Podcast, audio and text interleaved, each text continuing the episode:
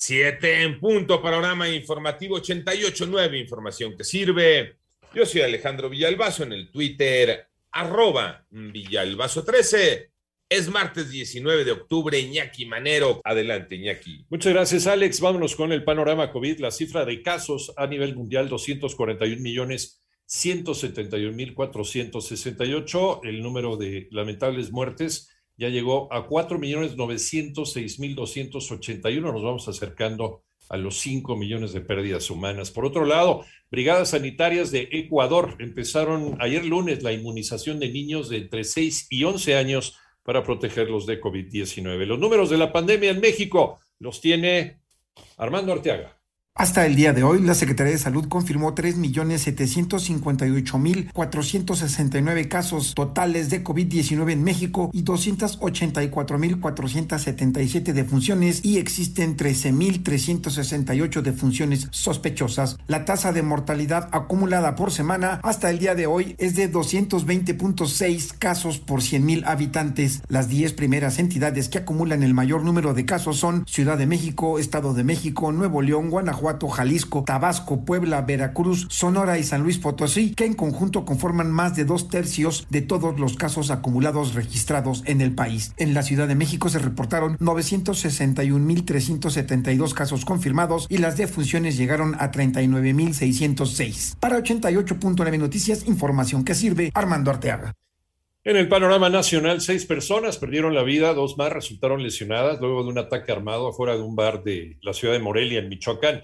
Y tras pasar más de dos años en prisión, la ex titular de la Secretaría de Desarrollo Social, Rosario Robles, podría salir de la cárcel el día de mañana, luego que un juez revisara la medida cautelar impuesta a la exfuncionaria.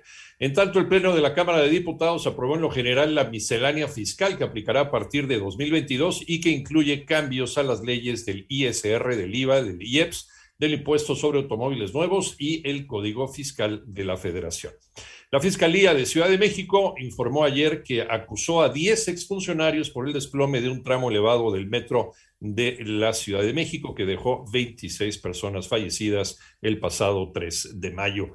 Los distribuidores de automotores están enfrentando varios problemas debido a las políticas del gobierno federal. María Inés Camacho. Mientras la secretaria de Economía, Tatiana Cloutier, reconocía el sector automotriz como esencial y prioritario para el desarrollo económico del país, el director general de la Asociación Mexicana de Distribuidores de Automotores, Guillermo Rosales, le reprochó su actuación en materia de políticas que apoyen a la industria automotriz. La secretaria Tatiana Cloutier, a quien reconocemos su disposición al diálogo, desafortunadamente no ha habido la capacidad para articular e instrumentar las acciones de políticas en el ámbito integral del gobierno federal. Al respecto, Guillermo Prieto Treviño, presidente de la AMDA, señaló que el decreto asignado el pasado sábado que da entrada a los autos chocolate afectará al mercado y es una contradicción a las leyes y a la legalidad. Por otro lado, se está creando y se está enviando al ejército y a la marina para una unidad especial en las aduanas y en los puertos para evitar el contrabando, cuando por el otro lado se están haciendo decretos en los que no ha habido una participación. 88.9 Noticias, María Inés Camacho Romero.